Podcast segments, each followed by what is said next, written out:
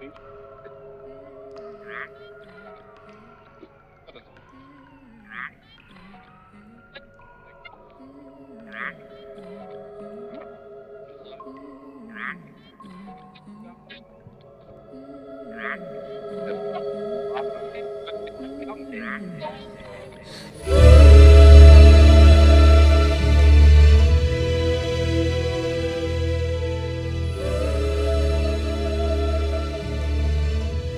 Is it about these sounds that still resonates with me?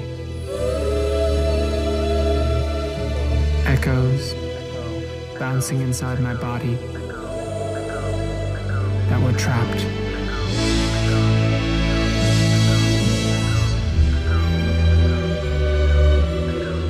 Echo. An acoustic phenomenon that occurs when a wave returns to the emitter.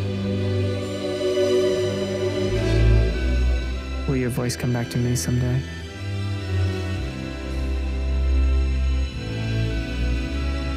Is it still bouncing somewhere in the city? Un señuelo.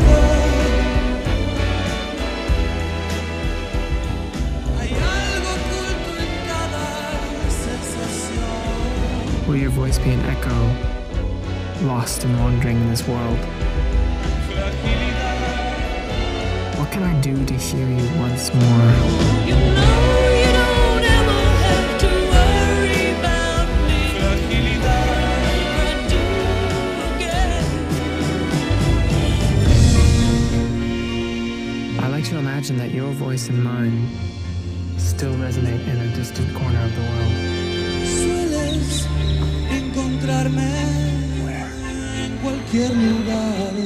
Because when you vibrate, I feel it. I hear you. And when I listen to you, I travel without moving.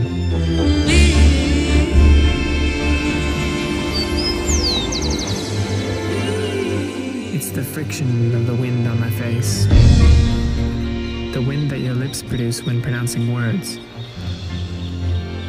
Mechanical waves of the air that hits me.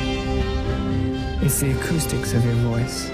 It's the propagation of your poetry through the water, through the air, or by a metallic construction that holds us. How they carry us together one more time together. That makes us real.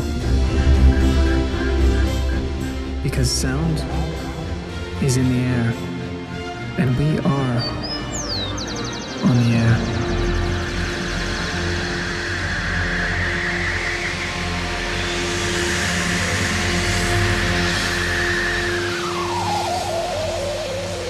Your voice will leave a trace, will always be reverberating in time